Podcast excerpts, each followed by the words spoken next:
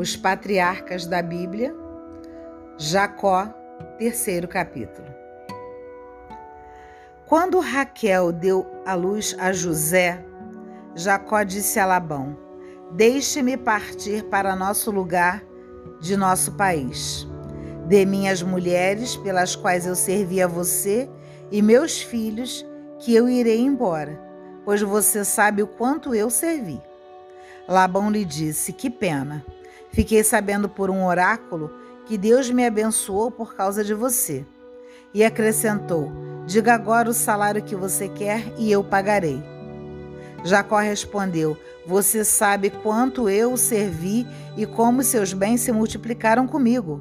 O pouco que você possuía antes de mim cresceu imensamente, porque Deus abençoou você por minha causa. Agora já é tempo de eu fazer alguma coisa por minha família. Labão perguntou: Quanto lhe devo pagar? Jacó respondeu: Não precisa me pagar nada. Faça apenas o seguinte: voltarei a pastorear e guardar o seu rebanho. Hoje vou passar pelo meio do seu rebanho. Separe todo animal preto entre os cordeiros e o que é malhado ou pintado entre as cabras. Esse vai ser meu salário. E minha honestidade testemunhará por mim e no futuro, quando chegar o momento de você me pagar. Tudo o que não for pintado ou malhado entre as cabras ou preto entre os cordeiros é porque eu os roubei.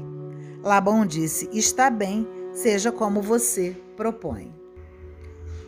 Nesse dia, Labão separou os bodes listrados e malhados, todas as cabras malhadas ou com manchas brancas e todos os cordeiros pretos. Labão os entregou a seus filhos e os mandou levar a três dias de caminhada de onde Jacó estava, de onde Jacó estava. Enquanto isso, Jacó ficou apacentando o resto do rebanho de Labão. Jacó soube que os filhos de Labão diziam: Jacó pegou tudo que pertencia ao nosso pai, e foi às custas de nosso pai que se enriqueceu. Jacó observou o rosto de Labão e percebeu que ele já não o tratava como antes. Deus disse a Jacó: Volte para a terra de seus pais, para a sua pátria, e eu estarei com você. Jacó chamou então Raquel e Lia para que fossem ao campo onde ele estava com o rebanho e lhes disse: Observei o rosto do pai de vocês, que já não me trata como antes, mas o Deus de meu pai está comigo. Vocês sabem que servi o pai de vocês com todas as minhas forças, mas o pai de vocês me enganou, mudando dez vezes o meu salário. Deus, porém, não permitiu que ele me fizesse mal. Cada vez que ele dizia: O que for pintado será seu salário Aí todos os animais davam crias pintadas, e cada vez que me dizia: O que for listrado será o seu salário. Então todos os animais davam crias listradas. Raquel e Lia disseram a Jacó: Nós teríamos direito a um dote e a uma herança na casa de nosso pai. No entanto, ele nos trata como estrangeiros, porque nos vendeu e ainda por cima acabou com o nosso dinheiro. Sim, toda a riqueza que Deus retirou de nosso pai pertence a nós e a nossos filhos. Portanto, faça agora tudo o que Deus disse a você. Então Jacó se levantou, fez seus filhos e mulheres montarem sobre os camelos e guiando todo o rebanho e todos os bens que tinham adquirido em Padã, Padã Arã. Partiu para a casa de seu pai Isaque, na terra de Canaã. Enquanto Labão foi tosquear o rebanho, Raquel roubou os ídolos domésticos que pertenciam a seu pai. Jacó, disfarçando na frente de Labão, o arameu, fugiu sem que ele suspeitasse. Fugiu levando tudo que possuía, atravessou o rio e foi para a região montanhosa de Galaade. O que vemos nesse momento dessa leitura bíblica é que Labão ele explorou durante muitos anos né, o trabalho de Jacó. Agora faz uma proposta né, em troca de um salário, porque ele percebeu, claro, que tinha sido abençoado. Só que essa proposta dele, aparentemente modesta, né, o tornará proprietário dos animais que têm uma cor anormal. Para a gente entender melhor a proposta de Jacó, vamos lembrar que no Oriente os carneiros são geralmente brancos e as cabras pretas. Mais uma vez, Labão engana Jacó. Jacó, porém, usa um expediente para multiplicar os animais né, na cor anormal, compensando né, essa contínua exploração exercida pelo tio. Após seis anos nessa luta, Jacó volta para sua terra. Né? Então, o texto, é, é, é, essa, toda essa história tem intenção de mostrar que desde o Antigo Testamento o povo era explorado. E tem todo o direito de se defender, né? de se organizar para poder viver com dignidade, porque todo ser humano merece viver com dignidade. É isso que Deus diz para gente desde o Antigo Testamento. Existem espertos como Labão, né? e existe né, é, muitos de nós que precisamos realmente nos movimentar para que tenhamos minimamente uma, uma vida digna. Então, né, Labão não se conforma com, foto, com o fato de Jacó ganhar independência econômica, porque gostaria de mantê-lo diante do seu jugo, como nós vemos muitas vezes nos nossos dias, fazendo analogia né, com os dias de hoje, né, o empresariado que é, quer sempre nos dominar, né, nos manter ali debaixo de, é, é, das suas ordens, né, só que ele não consegue provar nada né? Jacó, vamos lembrar, ele está coberto pelo poder de Deus. Deus o está instruindo. Deus o mandou voltar para a sua terra. Deus age em Jacó, né? E age né, é, é, de, de, é, de uma forma, por quê? Porque Jacó, agindo sob o jugo de Deus, ele está agindo de igual para igual e não como submisso né? Ele já, já indica o quê? Que ele também conquistou o espaço dele, né? Tem as duas mulheres dele, tem o rebanho, né? Se permitiu, claro, né? Ser, ser explorado. Bastaria um dote suficiente para casar com uma e com a outra alguns anos, não 14 anos na totalidade, sete por uma e sete por outra. Então, ele, ao ganhar é, a sua, ao fazer, né, ao construir na realidade, foi uma construção que ele fez da sua independência econômica, né? Ele realmente exige, né, igualdade de direitos e reivindica, né? E a promessa de ter uma descendência, né, ela vai se realizar, porque nós temos aí a, a, a, a gravidez, né, conforme foi falado, de Raquel, que dá luz a José né, do qual nós vamos também é, elaborar um pouco sobre isso, também nas matriarcas da Bíblia, né? E no nosso próximo capítulo, porque lá quando nós falamos no capítulo anterior que Jacó despreza Lia, né? Deus faz com que Lia, né? Lembra que eu falei com você? Lia, é, é, ele torna Lia fecunda e torna e mantém Raquel estéreo e só depois é que ele né, permite que Raquel dá luz a José. Né? E aí né, se começa todo um, um, uma, uma outra história que nós vamos ver mais lá para frente, que todos conhecem, né, mas que nós vamos falar mais, bem mais lá para frente, quando formos falar no Antigo Testamento dos outros livros, da é, é, importância e inferência que José teve na nossa história do Antigo Testamento. Que as palavras da, da Sagrada Escritura nos inspirem né, a correção, nos inspirem a ser dignos, ainda que sejamos explorados, porque é, tendo a certeza de que Deus está conosco, esse tipo de exploração ela tem um fim. Assim como teve um fim para Jacó, também terá um fim para todos nós, mas um fim à luz do nosso Deus.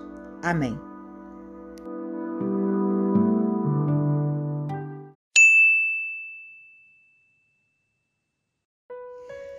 Pelo sinal da Santa Cruz, livra-nos Deus nosso Senhor dos nossos inimigos. Em nome do Pai, do Filho e do Espírito Santo. Amém. Senhor, hoje resolvi sentar, sentar e olhar nos teus olhos para que você olhe para mim, porque você olha para mim. Deus olha para você. E eu posso afirmar isso. E se você pegar a sua Bíblia, você vai ver que no livro do Eclesiastes, no capítulo 34, Deus diz exatamente isso. Os olhos de Deus estão fixos sobre aqueles que o amam. Possante proteção, sustentáculo cheio de força, abrigo contra o vento do deserto, sombra contra, contra o ardor do meio-dia, proteção contra o obstáculo, socorro contra as quedas. Ele eleva a alma, ilumina os olhos, dando saúde, vida e bênção. Ah, Senhor, ler essas palavras é algo que alegra demais o meu coração, porque saber que os seus olhos estão fixos sobre aqueles que te amam e que a sua proteção é possante, é um sustentáculo poderoso para a minha vida. É algo que a minha mente não seria capaz de imaginar, porque os seus olhos estão voltados para todos nós. E às vezes, diante de um egoísmo, de uma querência minha, eu quero que você esteja olhando só para mim. E com surpresa eu tenho quando eu abro a Bíblia e leio exatamente isso. Luciana, eu estou olhando para você. Eu estou olhando para você nesse exato momento. É o que, a, o que a Escritura diz, é o que a Bíblia diz que os olhos cheios de ternura do nosso Pai estão fixos em nós, atentos, porque nós o amamos. E se o nosso coração, mesmo ferido e cansado, encontra-se ainda apaixonado por Deus, que pode todas as coisas, então certamente Ele está olhando para você agora, admirando a sua alma, tocando o mais íntimo do seu ser e eu fico vaidosa no bom sentido com todas essas coisas, porque quando eu leio a palavra, quanto mais eu leio, mais eu percebo quantas coisas maravilhosas o Senhor é e faz na nossa vida. Pelo simples amor que temos por Ele. E Ele não dá nem essa medida de amor. Se é mais, se é menos, se é desse jeito, se não é quem é ou não é. Deus não faz acepção de pessoas. Imagina, Ele é nosso abrigo contra o vento do deserto. Ele é sombra no calor, proteção em todo obstáculo e nos socorre nas nossas quedas. Ah, com isso, eu sinto que eu estou protegida de corpo e de alma. Ele me diz nesse momento que Ele me concede saúde, vida e bênção.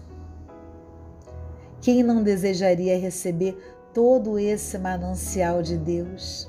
Todo, todo, todo, todo.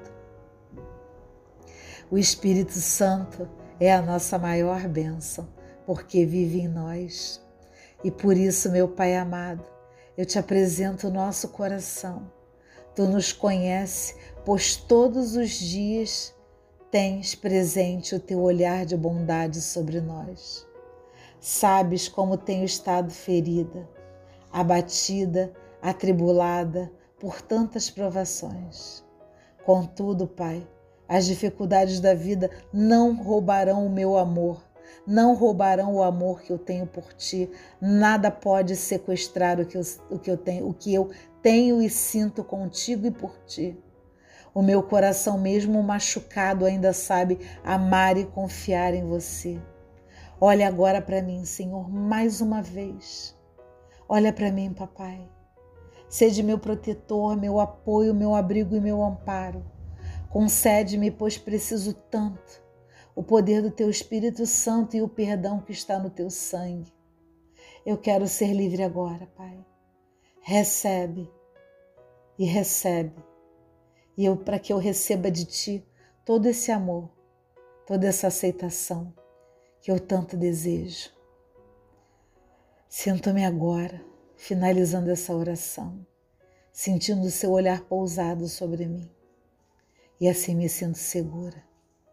Obrigada, Pai, por, por me amar, por amar esta filha.